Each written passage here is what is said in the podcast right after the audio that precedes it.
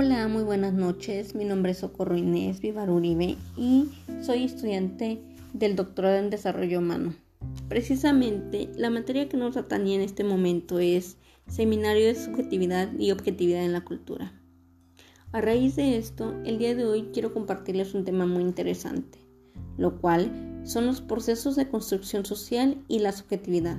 Bien, en primera instancia, la subjetividad es una construcción histórica cultural. Es un proceso vivido primero como algo externo, en relación con los otros, y luego lo internalizamos, siendo pues un proceso de mediación con el mundo objetal y de relaciones humanas. Los individuos nos relacionamos entre sí y no en forma directa, sino más bien mediado por las relaciones y son producto de una actividad de los individuos entre sí. Es ahí donde podemos expresar la subjetividad socialmente existente y de alguna manera es la cristalización del sistema de relaciones sociales, que, dicho sea de paso, condicionen esa subjetividad social.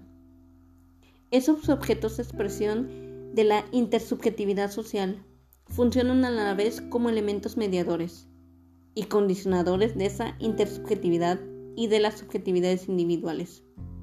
Sí, por ejemplo, por un lado están esos complicados diseños de estructuras organizativas, instituciones, relaciones, tradiciones y normas instituidas históricamente en la sociedad, como por ejemplo la religión, la educación, el contexto en el que nos desenvolvemos y que de alguna manera nos apropiamos de él porque estamos día a día a día conviviendo y compartiendo ese sentimiento, esa situación en la que poco a poco nos vamos envolviendo. Y por otro lado, está la acción de un sistema de prácticas personales, como el saber, el poder, el deseo de salir adelante, el crear un discurso propio y conocer más allá de lo que se nos está enseñando.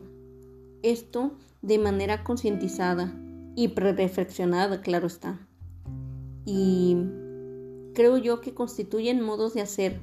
También es una dimensión temporal histórica, enraizada como patrón de interacción social, más o menos establecido y que conforma toda una cultura de la práctica social vigente.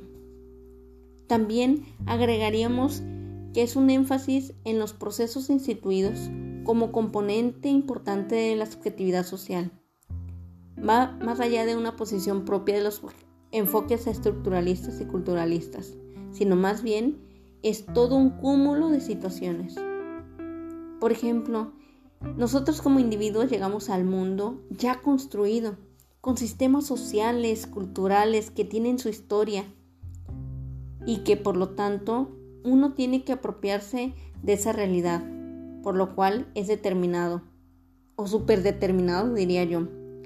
Sin embargo, desde que nosotros empezamos con un proceso de apropiación y establecemos también las propias diferencias y transformaciones posibles, construimos y aportamos a nuestra propia autoestima. Sí, porque no, solo se trata de algo ya establecido, sino más bien tomar lo mejor posible para poder concientizar sobre la propia realidad y así crear nuestro propio pensamiento.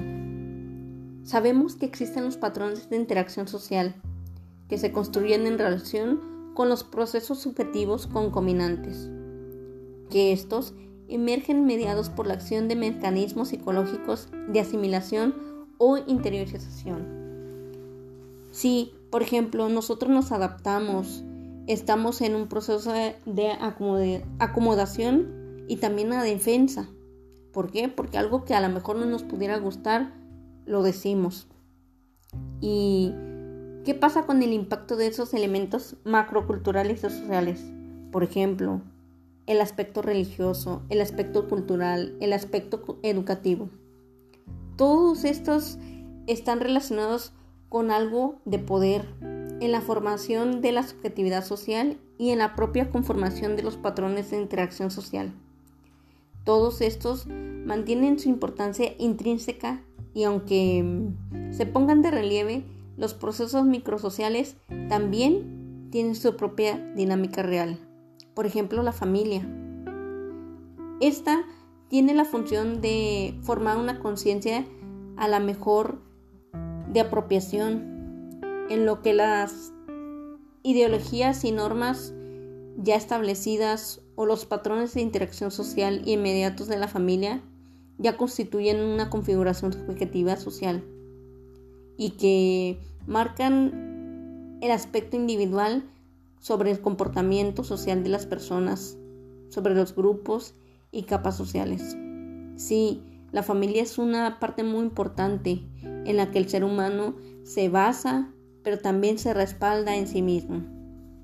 De igualmente, de igual manera, existe la posición en la estructura clasista, en donde esta posibilidad de conformación de estas subjetividades podría verse como patrón local extendido gradualmente a otro nivel aunque sinceramente esto es un movimiento social, algo asociado y que responde también a los posicionamientos estructurales. No digo que esté bien o que esté mal, simplemente cada uno va formando su propia personalidad. Vamos, nos vamos instituyendo de acuerdo a las vivencias que tenemos día a día. Dicho en otras palabras, la vida cotidiana es un sistema integrado por el conjunto de actividades vitales que deben repetirse diariamente para la satisfacción de necesidades biológicas, sociales, psicológicas de la vida misma. Sí, porque nosotros somos libres, somos pensadores y que por definición propia nosotros tenemos una propia estructura que como elemento esencial nos vamos formando al final de cuentas nos, nos conformamos de rutinas, de hábitos, de costumbres y también, ¿por qué no?, monotonías. Sabemos que el hombre necesita de reglas claras y precisas que orientan su conducta, que sí, en definitiva, es algo importante. Pero más allá de esto, esto debe provocar un, un sentimiento de apropiación en el que la fidelidad y el propio pensamiento debe estar ante todo más allá de una construcción ya fija. Finalmente, quiero aportar que como docentes nosotros debemos de analizar la subjetividad como un proceso que implique una renovación de una visión dialéctica que permita pues así avanzar al objeto. Porque Asimismo se va a dar una producción de conocimientos y representaciones sociales, que a su vez facilitará una nueva comprensión de la relación entre lo social y lo individual en la formación de los profesionales. Nosotros debemos de socializar ideas en construcción que faciliten desde la provocación intelectual el debate sobre este tema de interés en torno a las características del proceso docente educativo porque nosotros como escuela, como docentes, debemos de formar un espacio de construcción, de desarrollo y de empleo de la subjetividad, invitando a reflexionar a los alumnos sobre la, la verdadera formación de valores, que sean competentes y comprometidos. Porque, sinceramente, nosotros desde nuestra tinchera debemos hacer que el individuo forme su propia subjetividad, que construya de acuerdo a sus necesidades.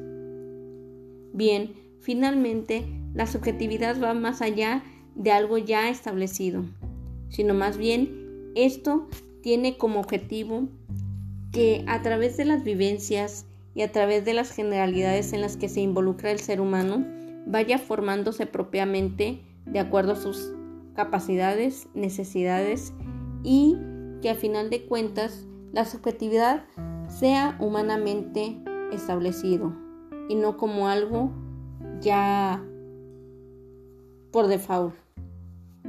Muchas gracias compañeros, espero que les haya gustado mi reflexión. Claro está que me falta mucho aprender, pero sinceramente como docentes tenemos un largo camino por recorrer respecto a diferentes temáticas en los que los alumnos día a día viven y que necesitan de nuestra guía, de nuestra posición como facilitadores. Muchas gracias.